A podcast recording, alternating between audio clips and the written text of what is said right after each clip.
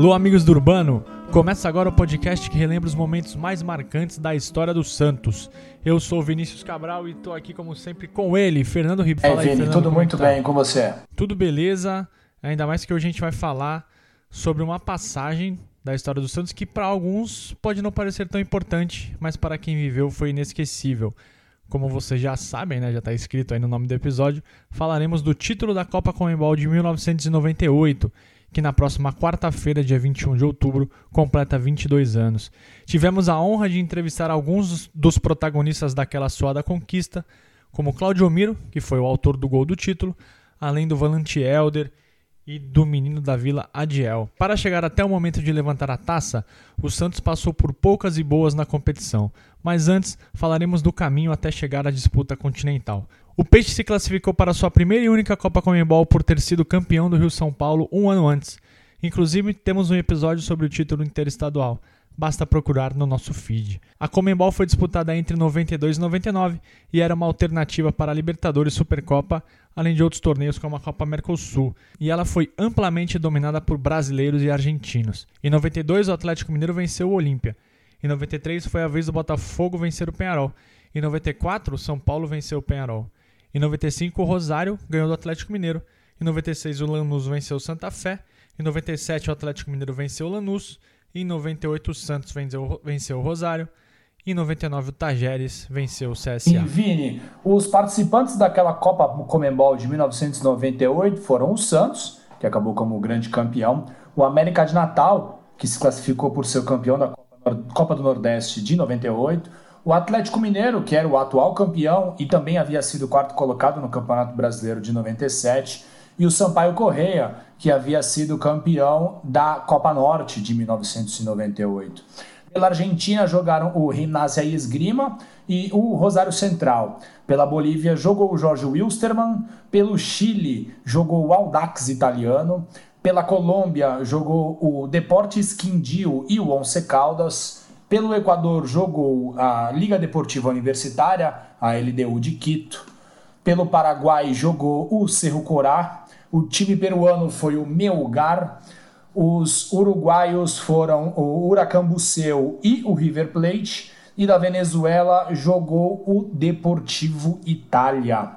E os jogadores do Santos que foram utilizados na competição foram os seguintes: os goleiros Zete e Nando, os defensores Anderson Argel, Jean, Sandro, Atirson, Gustavo Neri e Baiano, e os volantes Claudiomiro Helder, Narciso, Marcos Basílio, os meias Jorginho, que havia sido campeão com o Atlético Mineiro um ano antes, Fernandes, Fernando Fumagalli, Eduardo Marques, Lúcio, e os atacantes Adiel, Viola, Edgar Baez e Alessandro Cambalhota. O técnico foi o Emerson Leão, que havia sido campeão com o Atlético Mineiro também um ano antes. E como vocês acabaram de escutar, é, era um elenco muito forte e que foi muito bem conduzido por Emerson Leão durante toda a temporada de 1998. O volante Claudio Miro falou sobre a força daquele elenco, que foi bem em quase todas as competições que disputou naquele ano. E o próprio brasileiro também, a gente acabou é, fazendo e aquele ano era playoff, né? Os, os mata, não, é, não eram dois jogos, eram três, né? Isso. E a gente foi indo, foi indo, chegamos, mas acabamos perdendo né, na semifinal pro, pro Corinthians, onde praticamente a gente estava com, na última partida, a equipe desfalcada. Com, nosso grupo era reduzido, essa é a verdade. O Leão, o Leão fez milagre naquele ano lá, né? conseguindo de uma forma fazer com que além do grupo ser reduzido, né, tinha alguns jovens que subiram, mas assim mesmo ele conseguiu né, a gente fechar o ano com o título da Comebol. Muito legal, viu, Claudio Miro, Fernando Claudio Miro atendeu a gente, super solícito, cara, gente fina demais, jogou muito bem no Santos, conquistou a admiração de todos no clube e na torcida. E vale ressaltar aqui a, a polivalência dele, né? Ele chegou para atuar como volante. Ele jogava no Curitiba nessa posição. Aliás, no Curitiba ele já tinha jogado até de meia atacante. E no Santos ele atuou como zagueiro e também como lateral. e por isso ele ganhou o apelido de Bombeiro da Vila. O Leão detectou isso no atleta e pediu sua contratação, né? Essa, todas essas virtudes dele de jogar em mais de uma posição, até porque o elenco do Santos era um elenco curto e sofreu com muitas lesões. E o Claudio Mido também falou com a gente sobre como era a sua atuação no meio, ao lado de Narciso principalmente.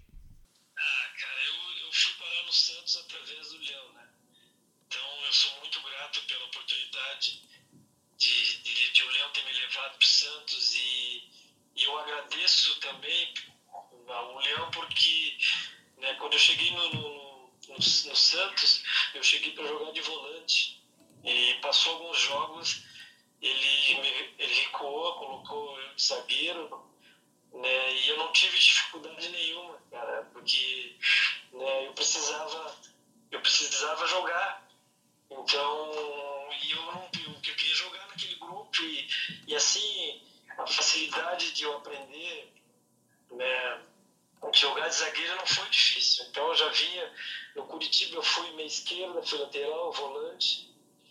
E aí chegar no Santos como jogando de volante, tinha o Narciso, o Marcos Assunção. O Narciso já estava jogando de volante, né? Naquela, naquele ano que eu cheguei ali. E depois para mim recuar para jogar de zagueiro junto com o Argel foi. Não, não tive dificuldade. É lógico que é, algumas coisas tive que aprender. Eu lembro como se fosse hoje. Eu Argel acabava os treinos, a gente ficava treinando nós dois, tempo de bola, né, cabeceio. Então isso me ajudou bastante. E o Leão, o Leão foi importante sim na minha carreira, na chegada no Santos. Então eu, eu agradeço muito pela oportunidade que ele me deu. E, na, e, da forma que nós jogávamos, o Leão dava liberdade. Quando fosse do lado esquerdo, eu podia chegar na frente, né? Como eu, eu fui ponto esquerdo, fui meia e joguei na lateral também, então às vezes o Atiço apoiava, eu, eu caía para a esquerda, às vezes eu fazia o papel de chegar no fundo para fazer a jogada e o Narciso vinha por dentro. E, e do outro lado era a mesma coisa, a gente já tinha uma sintonia quando o Narciso a, apoiava o Anderson Lima e chegava na frente, eu fechava o meio campo. Então, não fechava a casinha ali, como a gente fala. Então, o esquema do Leão, ele dava essa liberdade para os volantes a, a acompanharem o lado direito, no caso o Narciso com o Anderson Lima, com o Cambalhota pela direita, e eu pelo lado esquerdo com o Tirso, o Lúcio, que às vezes caía naquele lado lá. Então, então facilitava, não, não, não era aquele volante de guardar a posição, pegar e ficar, tocava a bola pro Jorginho ou pro Lúcio e ficava, não. Ele dava liberdade, o, o Léo, pra gente chegar. E isso, ele e o, Narciso, a gente teve o Narciso com aquela passada dele larga, né? E tinha uma boa técnica também de, de tocar a bola de chegar. Então a gente, o entrosamento com o Narciso ali foi perfeito, sabe? Geralmente, nós somos torcedores imaginamos como pensa o jogador quando ele está no meio de uma maratona de jogos, né? Como acontecia em 98. O Santos já tinha jogado Paulista, já tinha jogado a Copa do Brasil, estava disputando o Campeonato Brasileiro e a Comembol. O volante Elder também falou com a gente e disse que para os jogadores não existia uma prioridade muito clara na temporada, apesar do Brasileirão ser a competição, obviamente, mais importante. É, para nós, nós jogadores, né, na verdade, não tinha uma, uma prioridade, né?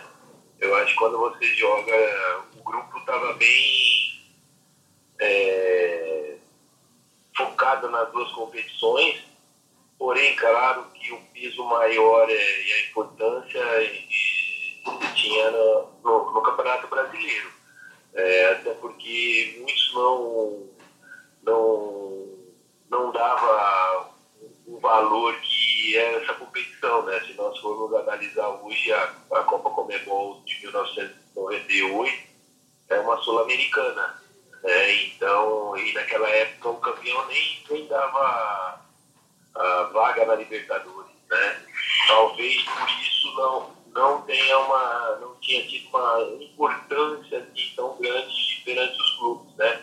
Mas para nós jogadores, tanto brasileiro como é, a Copa Comebol, nós estávamos é, engajados em buscar o, o título, né? Até porque quando a equipe grande, quando entra em, em uma competição, ela, ela sempre visa buscar o título, né? e no Santos não era, não era diferente. E, e, Fernando, outro ponto interessante que só mostra a força do Santos é que a Comembol de 98 era a 66 competição internacional disputada pelo clube. E o Santos venceu 32, ou seja, o título conquistado em 98 fez o Santos ter sido campeão em metade das competições internacionais que disputou até aquele momento. E a caminhada do Peixe na, na Comembol 98 começou direto nas oitavas de final e foi contra o Once Caldas da Colômbia. No dia 15 de julho de 98, o Peixe bateu os colombianos por 2 a 1 gols de Narciso e Viola. O Santos foi a campo com Nando, Anderson, Argel, Jean e Atirson, Claudio Miro, Narciso, Lúcio, depois Cambalhota e Jorginho, depois Fernandes, na frente Adiel e Viola. Essa partida foi realizada três dias após a final da Copa do Mundo, que o Brasil perdeu para a França por 3 a 0. E o Santos perdeu diversas chances, Fernando, no decorrer do jogo. O Narciso abriu, abriu o placar aos 3 minutos, o Valentierra empatou às 14 do segundo tempo e o Viola deu a vitória ao Peixe. E uma curiosidade é que o Viola foi expulso né, nesse jogo e o boato da época é que ele tinha perdido o prazo para tomar a vacina da febre amarela, que era obrigatória para entrar na Colômbia. Sensacional. E no dia 21 de julho, Santos e Once Caldas se enfrentaram novamente, desta vez no estádio Palo Grande, na cidade de Manizales. Altitude de mais de 2 mil metros, que acabou atrapalhando um pouco o time do Santos. Jorginho abriu o placar aos 8 minutos, mas os donos da casa viraram e forçaram a disputa de pênaltis. 2 a 1 para o Santos no primeiro jogo, 2 a 1 para o Once Caldas no segundo. Então, os pênaltis decidiram quem seguiria adiante. Argel, Atirson e Anderson fizeram os gols do Santos. Narciso, Fernandes e Helder perderam suas cobranças. E o Helder recordou aquela disputa de pênaltis e um detalhe que atrapalhou na hora da sua cobrança. Eu lembro que o, onde você batia o pênalti estava é, muito fofo, né? E você acabava tendo, não tendo um pé de apoio muito né, pela grama. E acho que ali atrapalhou bastante a batida. E, mas graças a Deus nós conseguimos a classificação. Eu errei, né, o goleiro acertou canto e eu não bati tão forte também. E, mas depois nós conseguimos aí passar é, para a próxima fase e saiu aquele alívio, né? De ter perdido o pênalti. o Viola, que havia sido punido por Leão, por indisciplina, acabou reintegrado ao elenco. E o Leão aproveitava o momento para pedir reforços ao então presidente Samir Jorge Abdul Haq. Com a classificação garantida diante do Once Caldas, o Santos uh, chegou às quartas de final. Nas quartas, teve pela frente uma equipe que anos depois se tornaria uma velha conhecida dos brasileiros, a Liga Deportiva Universitária de Quito, a LDU. E em meio à disputa da competição continental, o Peixe fazia uma boa campanha no Campeonato Brasileiro. Chegou inclusive a liderar a competição. O elenco dava diversas mostras que poderia chegar longe na temporada. Antes da viagem para o Equador, um imprevisto. O voo para Quito atrasou sete horas, obrigando o elenco a treinar no campo do hotel que a equipe estava hospedada em Guarulhos. E no dia 5 de agosto, Santos e LDU empataram em 2 a 2 No estádio Casablanca, Jorginho e Lúcio fizeram os gols do Peixe. O Santos atuou muito mal no começo da partida, saiu perdendo por 2 a 0 com dois gols de Carlos Maria Morales, e porém Jorginho e Lúcio fizeram os gols peixeiros e restabeleceram a igualdade, que deixou o jogo de volta bem mais tranquilo.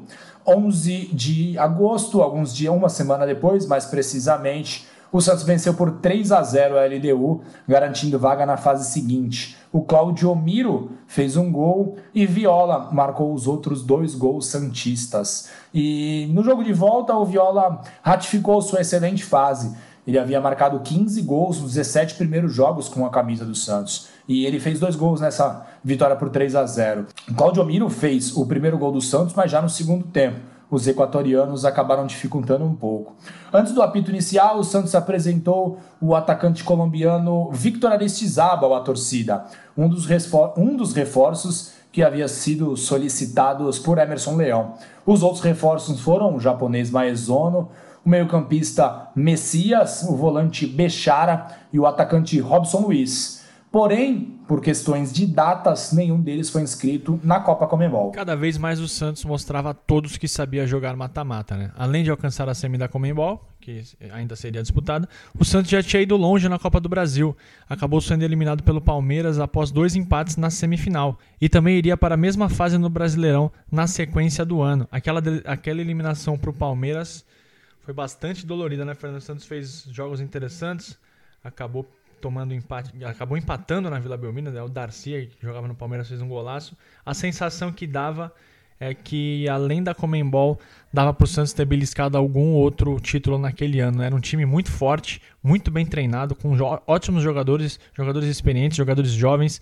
98 foi um ano excelente na história recente do Santos. Recente não, né? já são 22 anos, mas tudo bem. E o Santos, o Santos acabou até saindo na frente naquela semifinal contra o Palmeiras, né, Vini? Aí tomou um gol de Oséias e um gol de Darcy. E uma pena, e... mas a equipe era extremamente forte mesmo. E na Copa Comembol o Santos provou sua força. E o Helder falou que o esquema de jogo implantado pelo Leão privilegiava o time nesse tipo de competição, né? Competição em formato mata-mata. Se for fazer uma análise sobre a parte tática, daquilo que o professor Leão, Emerson Leão pedia, é, ele se encaixava bem nesse tipo de competição, tá? E, e o resultado foi esse, né? Sempre, sempre nós levamos vantagem nos confrontos, né? E no jogo da LDU eu lembro que 0x0 e depois nós construímos um placar é, até maior eu acho que ali mostrou esse resultado nos dá uma força muito grande para realmente acreditar que poderíamos ser campeão. O Santos entrou no mês de setembro como o único invicto do brasileiro, ocupando a segunda posição após 10 rodadas. Porém, perdeu um jogador que poderia ajudar no restante do ano. O colombiano Aristizábal, recém-apresentado aos torcedores, rompeu o ligamento cruzado do joelho direito em partida contra o Guarani e Campinas. E pior, apesar de estar a 11 jogos invicto, a torcida estava pegando no pé de viola, mesmo com o artilheiro em grande fase. Isso porque o camisa 9 havia perdido um pênalti na partida anterior contra o Sport, que poderia dar ao Santos a liderança do Brasileirão. O jogo terminou em 0 a 0. Eu lembro desse jogo como se fosse hoje, ele bateu mais ou menos a meia altura. Eu acho que o goleiro era o Bosco, defendeu. E aí depois desse lance, Fernando, depois desse dia o Viola começou a bater todos os pênaltis na gaveta. Era uma batida impossível para o goleiro pegar. E eu não me recordo dele ter perdido outro pênalti com a camisa do Santos. E, Fernando, uma, uma curiosidade: entre esses jogos de invencibilidade, né, esses 11 jogos que a gente falou agora, estão dois jogos muito marcantes. Foi um, um foi um empate em 2 a 2 contra o Barcelona no Camp Nou. O Santos acabou perdendo nos pênaltis por 5 a 4 E o outro foi a vitória contra a Roma no Estádio Olímpico por 3 a 2 é, o menino da Vila Adiel fez um dos gols contra os catalães e falou da importância desta viagem para se firmar na equipe. O menino novo, jogando no meio dos fera, ainda jogando contra o Barcelona, que tinha Rivaldo, tinha só os caras, os top da Europa, é. Figo. Cara, e do nada eu entro no jogo e acabo fazendo um gol lá no Camp Nou. Até hoje isso aí me colhe quando o Santos joga contra o Barcelona, os é. caras vêm fazer matéria comigo falando que foi o último jogador a fazer gol no Barcelona do Santos, entendeu? É, a Vini Adiel, que é o, o último Santista a marcar um gol no Barcelona, certo? Talvez o último de todos os tempos. Porque das últimas vezes que a gente jogou com o Barcelona, a coisa não foi tão não, boa, não. Não, não, é o último por muitos anos, não, né? Tal... Desde 98 não marcamos gol nele. Sim, mas Vini. talvez seja para sempre, vai saber. Tirando pelos dois últimos jogos, acho que o Adiel vai durar um tempinho ainda. E, Fernando, o Adiel falou do Rivaldo, né? Aquele Barcelona também tinha o Giovani, o nosso Giovanni, por exemplo. Tinha o Figo, Sim. que foi eleito o melhor do mundo anos depois. Tinha o Luiz Henrique, entre muitos outros. E a Roma tinha nomes como Totti, seu ídolo, por exemplo. Ave Maria. Voltando à semifinal da Comembol, o técnico Leão deu uma entrevista na véspera do jogo contra o Sampaio Correia, dizendo que a Comembol era um torneio deficitário. Campeão no ano anterior com o Atlético Mineiro, o Leão alegou que a entidade sul-americana prometeu uma vaga na Libertadores ao Atlético, o que não ocorreu. Além disso, todo mundo se lembra, o Leão foi vítima de covardes agressões de jogadores, funcionários e torcedores no Lanús quando dirigiu o Galo um ano antes. Ele foi atingido por uma barra de ferro no rosto e teve de ser operado para colocar três pinos.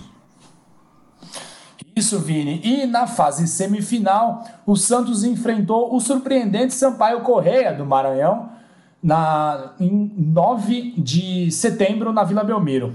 Mesmo assim, o técnico Emerson Leão mandou o que tinha de melhor. Afinal, o Santos não conquistava um título internacional oficial desde 1969, quando o Santos faturou a Recopa Mundial, que era válida pelo ano de 68.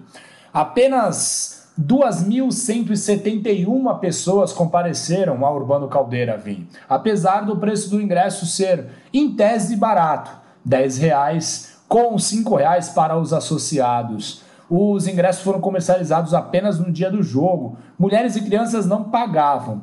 Ainda assim, a torcida Santista não tinha comprado a ideia da competição. O Santos foi a campo com Zete, Anderson Jean Argel e Atirson, Claudio Miro Narciso Jorginho, que depois deu lugar a Fernandes, que depois deu lugar a Fernando Fumagalli, e Lúcio. No ataque, Viola e Adiel, Alessandro Cambalhota entrou no lugar do menino da Vila. O Peixe teve diversas oportunidades de gol, mas esbarrou na grande atuação do goleiro rival Carlos Alberto, e também na trave, por duas oportunidades. Além disso, o árbitro Luciano Augusto Almeida não marcou dois pênaltis em viola. Nada pareceu dar certo ao Peixe naquela noite. Jorginho, um dos líderes do elenco, sofreu uma distensão na panturrilha direita, antes do primeiro minuto de jogo. Ao final, obviamente, a pequena, porém barulhenta torcida Santista vaiou a equipe. Duas semanas depois, Vini, dia 24 de setembro, o Santos foi até o Castelão, lá em São Luís do Maranhão, para a partida de volta contra o Sampaio Correia. E o Peixe chegou a essa partida embalado por uma goleada por 4 a 1 contra o Flamengo na Vila Belmiro. O Viola marcou três gols nessa partida contra o Flamengo e o Eduardo Marques completou. O Romário fez o gol dos cariocas. E o Leão também apostava na boa fase de Eduardo Marques, um dos destaques da vitória contra o Flamengo e que cada vez mais ganhava espaço após a lesão de Jorginho.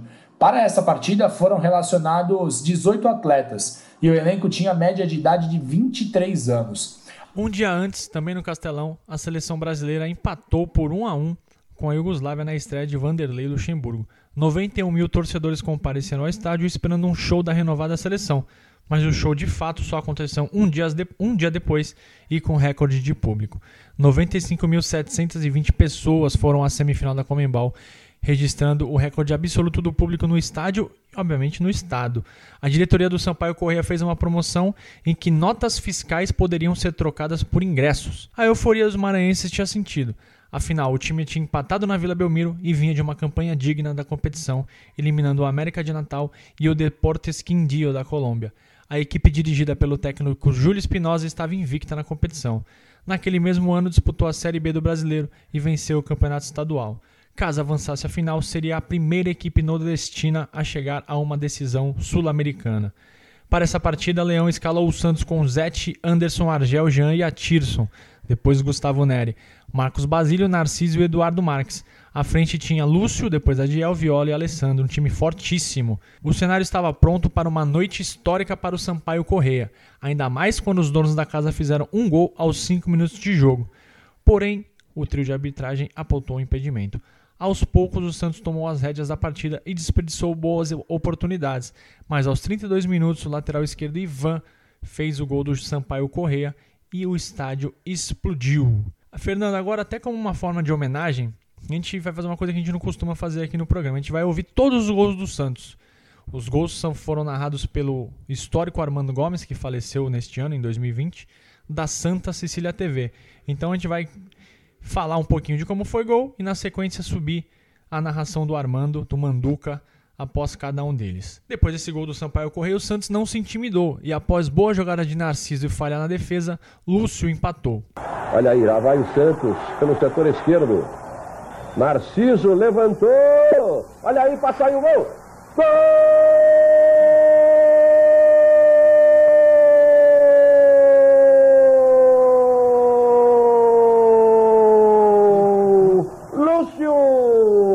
Ainda deu tempo do Argel virar o jogo no primeiro tempo com potente cabeçada após cruzamento milimétrico de Anderson.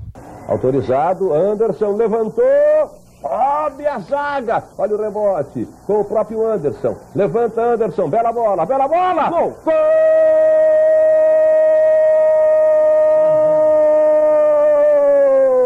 Argel! Cabeçada mortal do Argel, capitão Argel! Desempata o Santos aos 47 20, etapa inicial. É um gol bem paulista lá no Maranhão. Argel! Depois, Fernando, no segundo tempo, é, o Santos voltou disposto a matar a parada. Os gols tinham sido verdadeiros duchas de água fria na torcida, né? E na volta do intervalo, o Santos fez o, o terceiro gol logo no segundo minuto. O Alessandro Cabalhota foi na linha de fundo, rolou para o Eduardo Marques, que fuzilou o goleirão. Olha o peixe, Alessandro, atenção! Olha que bola para fazer, para fazer! Gol!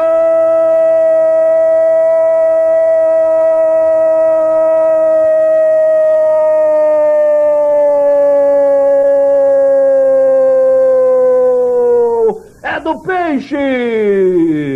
Dois minutos, etapa complementar. Eduardo Marques. Já aos 20 minutos, o Viola saiu da área, fez um pivô perfeito, girou, deixou o Adiel na cara do gol. O Adiel cutucou por baixo do goleiro para fazer o quarto gol. Alessandro por dentro, mais um drible. Tocou raçante bonitinho aqui com Viola. Prende Viola, levantou Viola para fazer. Adiel, Adiel. Gol!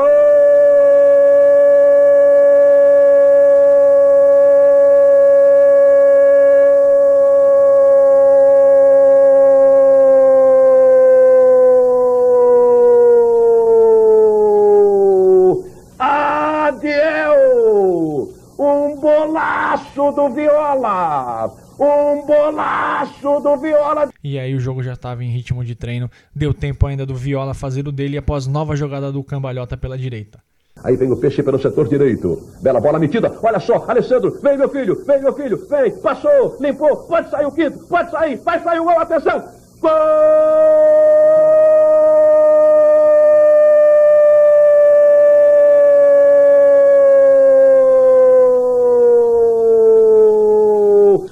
Do peixe! Viola!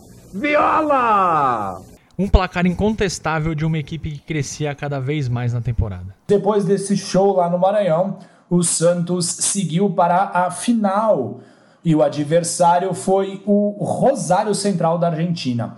A primeira partida aconteceu no dia 7 de outubro. Os argentinos faziam apenas uma campanha discreta no Campeonato Argentino mas era um time que sabia os caminhos da competição.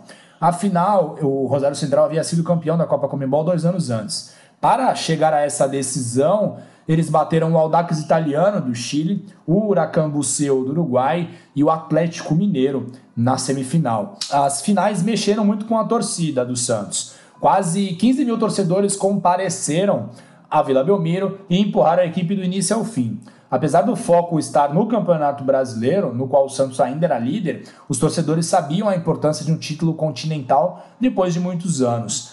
Naquela final, naquela noite em Vila Belmiro, o Santos alinhou com Zete no gol, Anderson Jean, Claudio Miro e Atirson, Marcos Basílio, Narciso, Eduardo Marques, Lúcio, Viola e Alessandro. No decorrer da partida entraram Gustavo Neri, Fernandes e Adiel.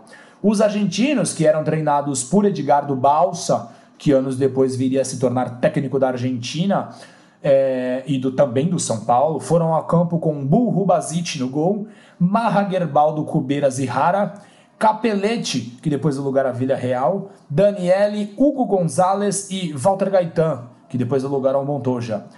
Scotto e Carracedo eram os atacantes. E como não era, como não podia deixar de ser, a partida foi tensa do início ao fim, com aquela tradicional catimba das, dos jogos decisivos de competições sul-americanas. Logo aos 10 minutos, o atacante Escoto atingiu Zete com uma cotovelada. O Viola já chegou empurrando o adversário e ambos foram expulsos pelo árbitro uruguaio José Luiz da Rosa. Aos 28 minutos, o Claudio Miro marcou o gol do Santos de cabeça, após um preciso escanteio cobrado por Anderson Lima. Explosão no campo e nas arquibancadas.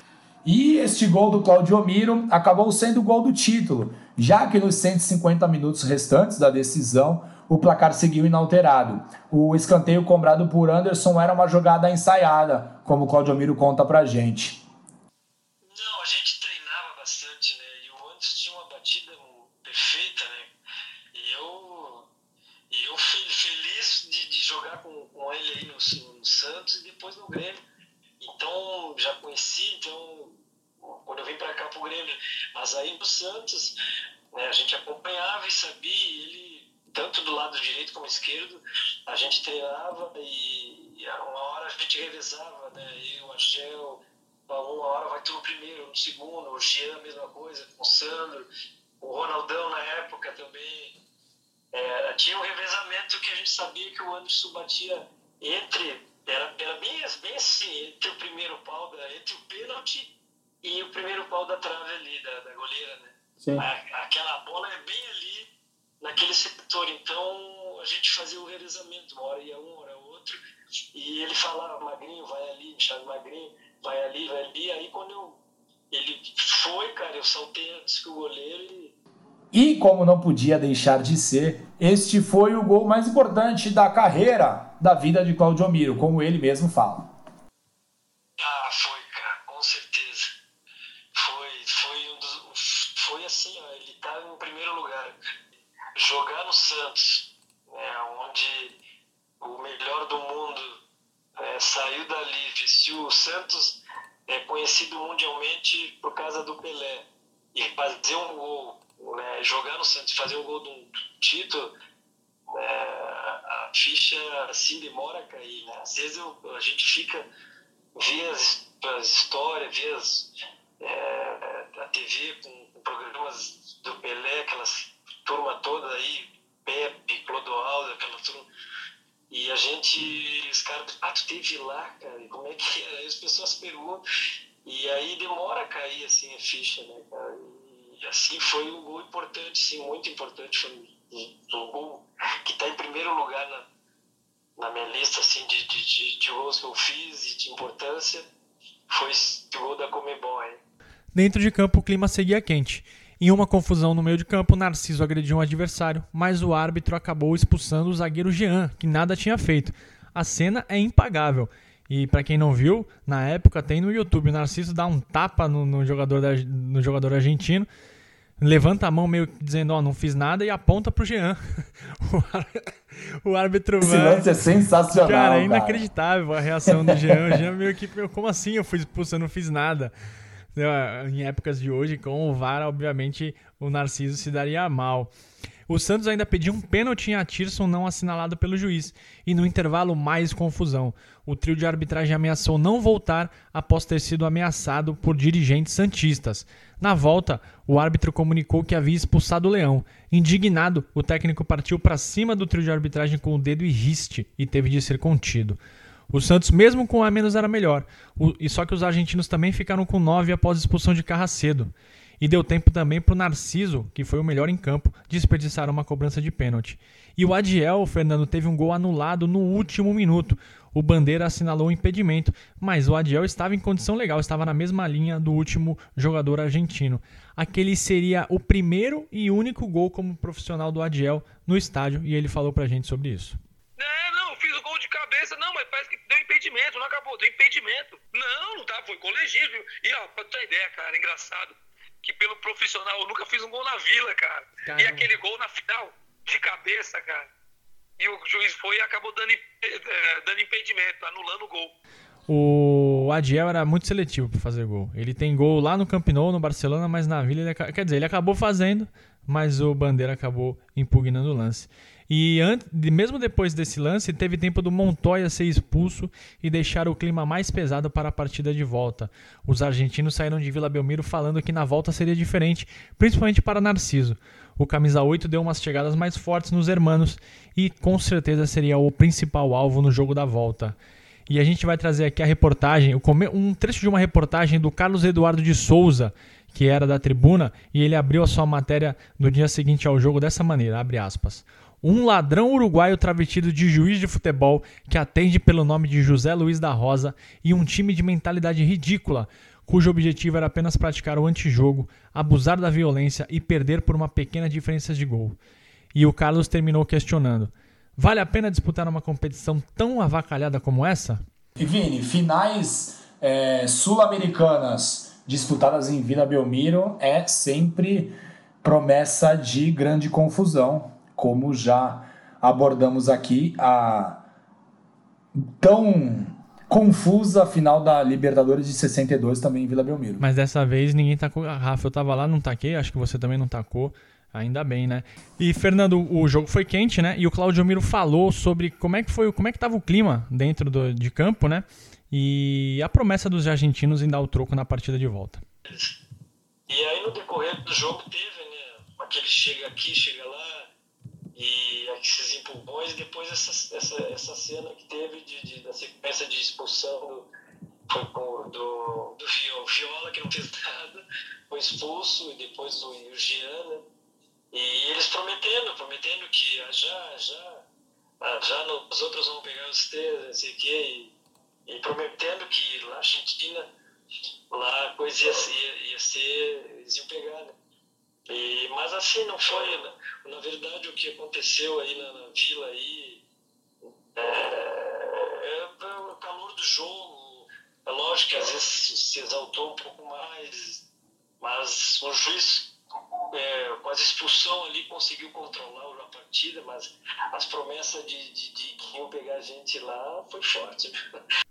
E esse clima é, dentro da, das quatro linhas foi muito diferente do, do clima cordial que aconteceu entre as diretorias, né? O presidente do Santos e a diretoria do clube receberam os diretores do, do Rosário em um almoço, combatendo aquele papo, tiraram aquela foto, só que horas depois o bicho pegou e o pau cantou.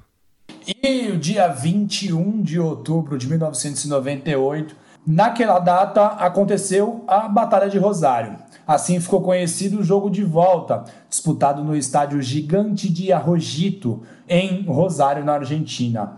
O Leão só teve à disposição 15 jogadores. O Lúcio se machucou no empate com o América Mineiro em Vila Belmiro e acabou ficando fora o restante da temporada. Argel e Jorginho também estavam lesionados. Jean e Viola foram expulsos na partida de ida. Os reforços que foram contratados não podiam disputar por questões de datas para inscrição. E o Claudio Miro se tornou uma dúvida. Teoricamente, o próprio Emerson Leão não poderia ficar no banco, afinal ele tinha sido expulso na partida da Vila Belmiro, mas ele acabou ficando. Antes da bola rolar, aconteceu de tudo. Tiros da polícia no ônibus Santista, o Leão ameaçando a equipe não entrar em campo e foram 40 minutos de atraso. Uma garrafa de vinho foi atirada no ônibus do Santos. O Leão chegou a dizer que o Santos não entraria em campo, mas foi convencido pelos mais experientes do elenco. O Helder conta pra gente que os jogadores já esperavam um clima pesado dentro das quatro linhas, mas não imaginavam um cenário bélico fora de campo. É, nós não esperávamos, nós só esperávamos uma briga dentro de campo, e não uma guerra como foi fora do campo também. Né? Então, foi, foi, foi muito surpreendente chegar. É, nós imaginávamos que os argentinos queriam querer é, tumultuar, ia querer é, apitar o jogo, tirar a concentração, é, a catimba argentina em cima dos jogadores, né? Então, e por tudo que envolveu o primeiro jogo, nós não esperávamos a recepção que nós é, tivemos, né? Então, por mais que o Santos na época levou segurança, foram mais de 20 seguranças é, para dar essa, esse suporte, é, foi insuficiente, né? Pela guerra, a entrada, é, parar, é, você parar, chegar no estádio, você parar 20, 30 metros da entrada da, da do vestiário, então você tinha que correr um, percorrer um, um longo percurso e o pessoal dando tiro, jogando garrafa, tiro para lá, tiro para cá. E, então foi muito tumultuado. Quando a gente entra em campo para aquecer, chove garrafa, acho que já estavam preparando. O cenário estava desenhado para ser uma verdadeira guerra. Nessas horas, alguns jogadores sentem a pressão, mas alguns outros adoram esse tipo de adversidade. Escutem o que o Claudio Miro disse.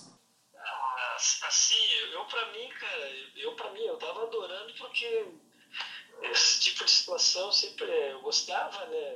Aquele ambiente ali de Lógico que o torcedor não entra no campo, né? Mas o jogador em si prometendo e, e isso para mim Eu, eu no caso, eu, eu tava tranquilo porque eu, eu gostava desse tipo de situação, de, de, de, de confusão dentro do campo, os caras se xingando, xingando o outro. Mas foi, foi difícil porque assim, a gente, a gente perdeu, a gente, como eu falei, nosso grupo era reduzido. Muitos não sabem, mas o Claudiomiro entrou nesta partida com problema físico. Como Argel estava fora, também por lesão, o bombeiro da vila foi deslocado para a zaga, mas não sabia se teria condições. E o Claudiomiro falou para a gente um pouquinho dos bastidores da sua escalação.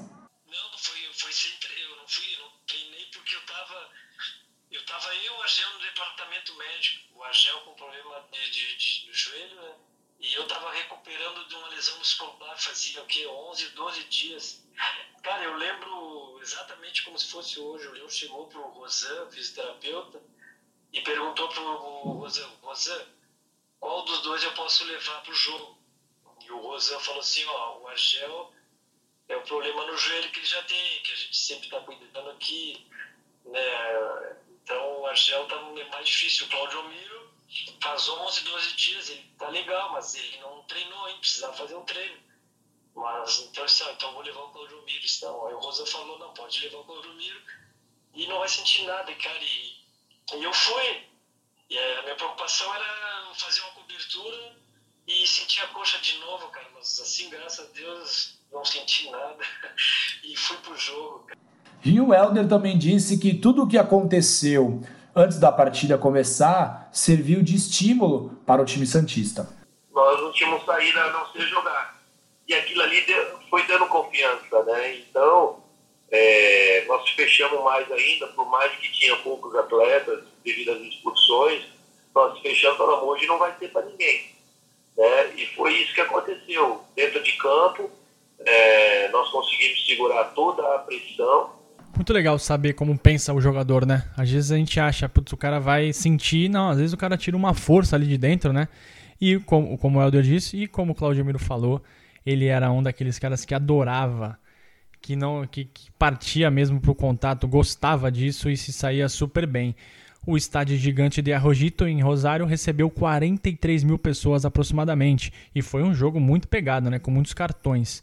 O árbitro foi o Baldo Aquino. O Rosário entrou em campo com Burro Bazic, Marra, depois Capelete, Gerbaldo, Cubeiras e Yara. Hugo Gonzalez, depois entrou Ezequiel Gonzalez, Daniele, Rivaroli Gaetan. Na frente, Flores e Maceratese, depois o Ruiz.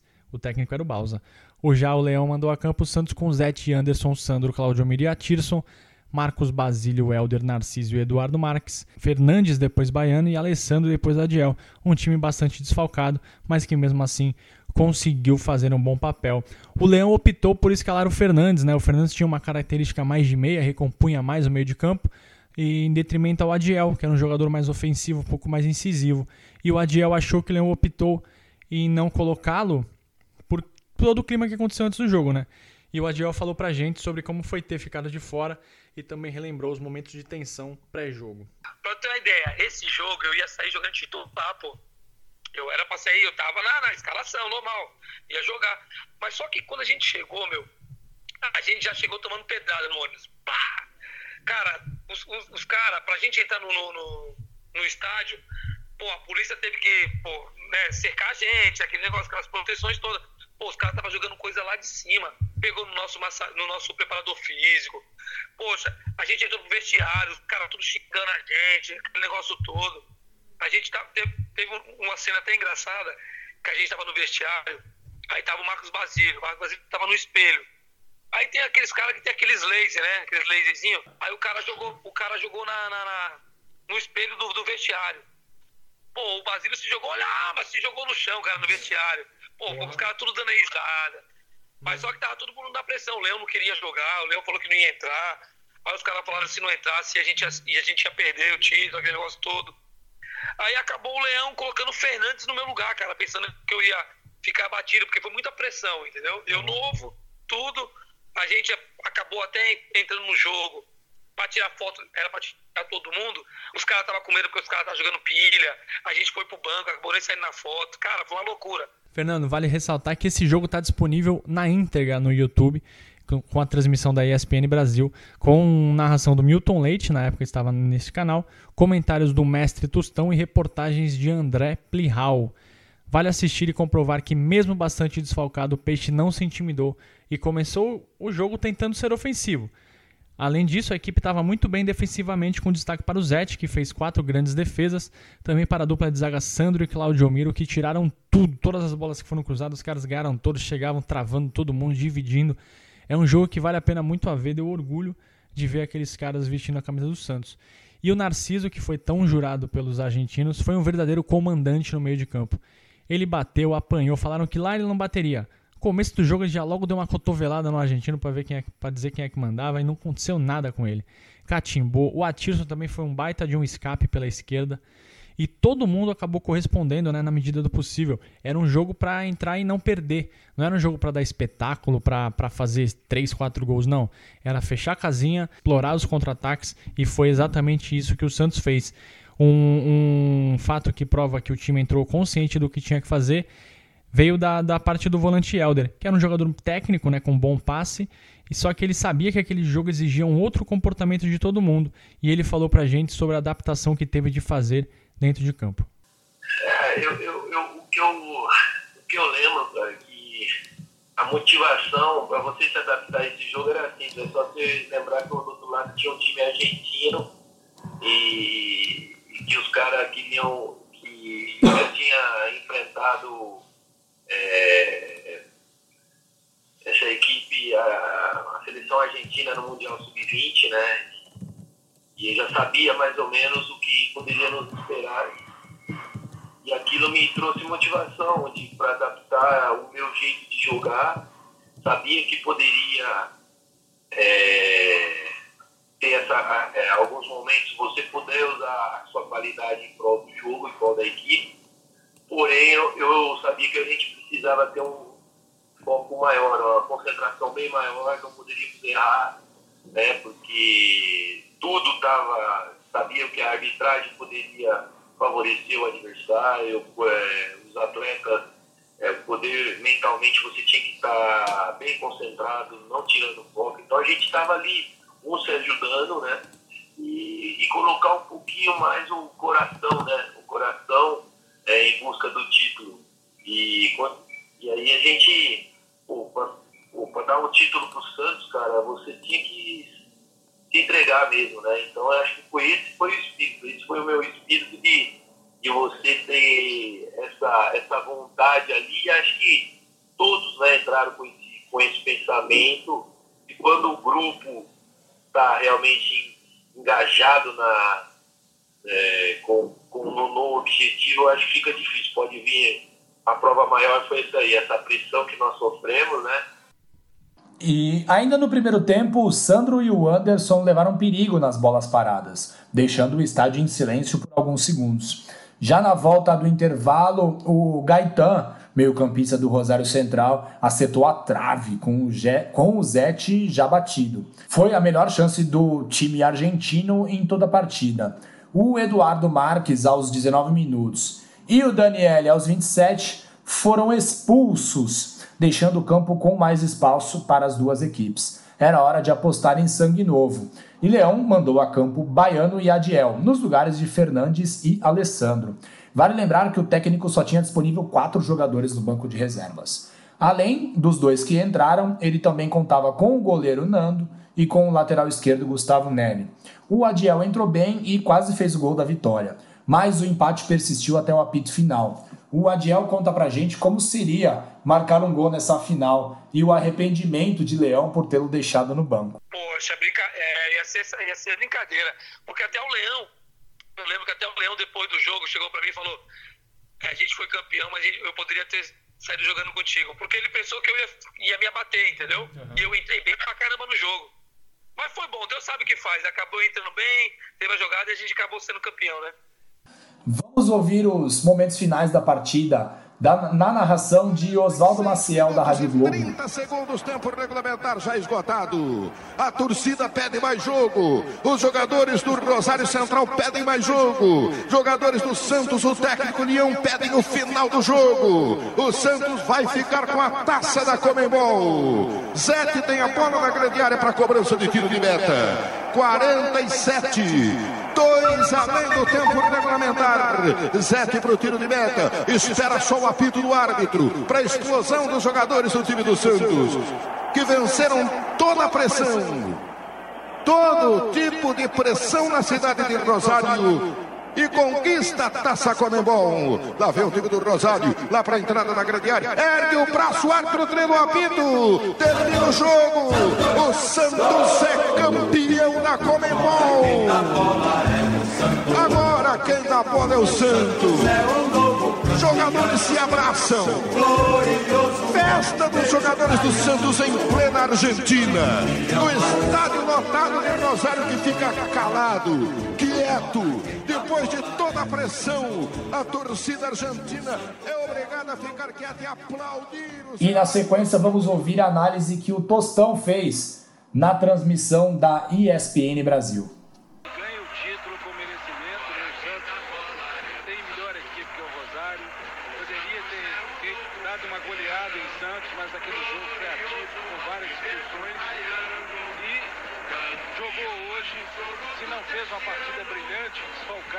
com muita garra e mereceu essa vitória, este, este empate né, que deu. E Fernando, uma cena curiosa também é que logo após o apito final, os jogadores e comissão técnica fizeram uma festa bem contida ali no meio de campo. Porque isso porque os, os argentinos continuavam tacando objetos no gramado, garrafas. É, a polícia fez uma, um cerco ali entre os jogadores do Peixe e a, com, a comemoração para valer aconteceu apenas no hotel e na volta para Santos é que os jogadores extravasaram. A torcida lotou a Praça da Independência, um tradicional palco de comemorações de título aqui na cidade de Santos, mostrando que o título valeu e valeu muito. E já no dia seguinte, o elenco e comissão técnica foram recepcionados por milhares de torcedores, desde a entrada da cidade até a Vila Belmiro. E a Copa Comembol terminou com Viola e Morales com artilheiros máximos com quatro gols anotados. Esse título deu gás para o Santos, que continuou a boa campanha no Brasileirão e só parou na semifinal contra o Corinthians após três jogos emocionantes. Aquele time deixou orgulhosa a exigente torcida santista. Só que aí, Fernando, um ponto triste disso tudo é que o Claudio Miro, quando voltou a Santos alguns anos antes, ele contou que foi ao Memorial das Conquistas e não viu nenhuma referência da Copa Comembol. Eu vou fazer aqui o meia-culpa da última vez que eu fui, não vou lembrar o ano. Tinha uma foto bem grande do time de 98, mas é, com certeza confio no que o Claudio Miro falou. E é um ponto de atenção aí, porque é uma conquista super importante, ainda mais. Podemos falar isso daqui a pouquinho, ainda mais. É, saiu agora, né, Fernando? O livro sobre as taças que o Santos conquistou. Eu, eu conheço o autor, aí parece que é gente boa. E essa taça é extremamente importante no, no na, na, mais que centenária história do peixe. O que podemos falar sobre esse time de 98, hein? Vini, foi uma equipe muito aguerrida, é, muito a face de Emerson Leão, a equipe que foi muito competitiva ao longo do ano, não foi muito bem no começo no Campeonato Paulista, mas na Copa do Brasil chegou até a semifinal, no Brasileirão chegou na semifinal e conquistou a Copa Comembol, uma equipe é, muito valente, muito dedicada, e se não tivesse tido tantos problemas com lesões, muito provavelmente teria melhor sorte no Campeonato Brasileiro daquele ano. Eu também acho, foi perdeu por detalhe, né? Uma bola aqui, um lance que o Robson Luiz acabou escorregando. Santos poderia ir à final do Campeonato Brasileiro, poderia ter sido campeão. Mas como já dissemos aqui, foi um time que marcou história, é, conquistou a Copa Comembol e representou demais a torcida do Santos. A nossa dica cultural vai para o livro Memorial das Conquistas, a sala de troféus do Santos Futebol Clube. Fernando, um dos autores é você. Você pode falar um pouquinho mais sobre essa obra e sobre o seu parceiro nessa empreitada? Exatamente, Vini. O livro foi lançado recentemente, é, já está disponível para compra na, no site da editora 11 Cultural.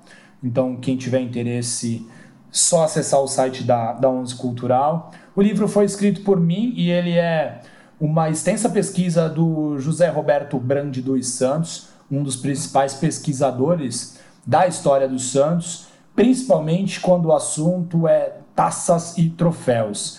O livro traz fotos de todas as conquistas oficiais do Santos Futebol Clube, foto das taças de todas as conquistas. Traz também um grande levantamento de todas as taças e troféus conquistados na história do clube. E para os títulos oficiais temos histórias de como foi conquistada aquela taça, do que o que representava a competição, como ela foi originada, enfim, é um livro que coloca o torcedor dentro do Memorial das Conquistas do Santos com bastante qualidade de imagem, as fotos estão bem bonitas, muitas taças maravilhosas, muitas histórias marcantes, muitas curiosidades sobre as nossas conquistas. E um prazer muito grande, uma satisfação muito grande, a realização de um sonho de poder publicar um livro sobre o Santos Futebol Clube, Vini. O livro está muito bom mesmo, tudo que o Fernando falou é verdade, já li, atesto para vocês, indico. E quem quiser comprar o livro é só chamar o Fernando aí nas redes sociais ou pode entrar em contato com Amigos do Urbano, tanto no, por e-mail, amigosdourbano.gmail.com, no Twitter e no Instagram, arroba Amigos do Urbano. Estamos também no Spotify, no Apple Podcast, Google Podcast, YouTube, Castbox e Radio Public. Valeu, Fernando, e até a próxima.